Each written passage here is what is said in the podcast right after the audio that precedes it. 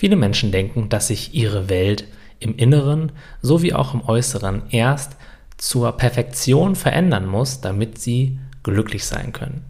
Das sieht dann ungefähr so aus, als dass sie denken, ich brauche den perfekten Partner, den perfekten Job, das perfekte Haus und den perfekten Freundeskreis und dann, wenn ich das alles habe und es wirklich perfekt ist, dann kann ich glücklich sein. Obendrauf kommen dann oft noch solche Gedanken wie, erst wenn ich mich immer selbstbewusst fühle, wenn ich nie mehr Ängste habe, wenn ich diese ganze Traurigkeit endlich loslassen kann und diese Schuldgefühle überwinde, dann fängt mein Leben erst an, dann kann ich wirklich glücklich sein.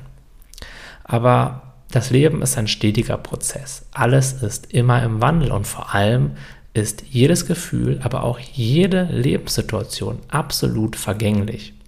Und wenn wir versuchen, etwas, das von Natur aus vergänglich und immer im Wandel ist, festzuhalten, uns daran zu klammern und uns eine illusorische Idealvorstellung von unserer inneren und äußeren Welt in der Zukunft zu erschaffen, dann verpassen wir die ganze Schönheit des Momentes. Dann leben wir nicht im Hier und Jetzt, sondern in der Zukunft und sind immer damit beschäftigt, uns zu optimieren, nach etwas zu streben, etwas zu jagen.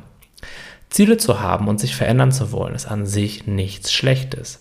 Aber wenn wir dadurch unsere Zufriedenheit immer und immer und immer wieder aufschieben, in ein fiktives Idealbild, was so sowieso nicht dauerhaft eintreten wird, dann tun wir uns damit keinen Gefallen.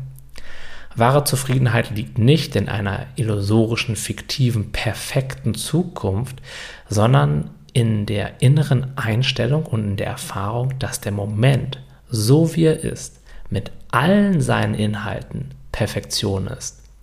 Und der Grund dafür ist ganz einfach. Der Moment ist sowieso schon so, wie er ist.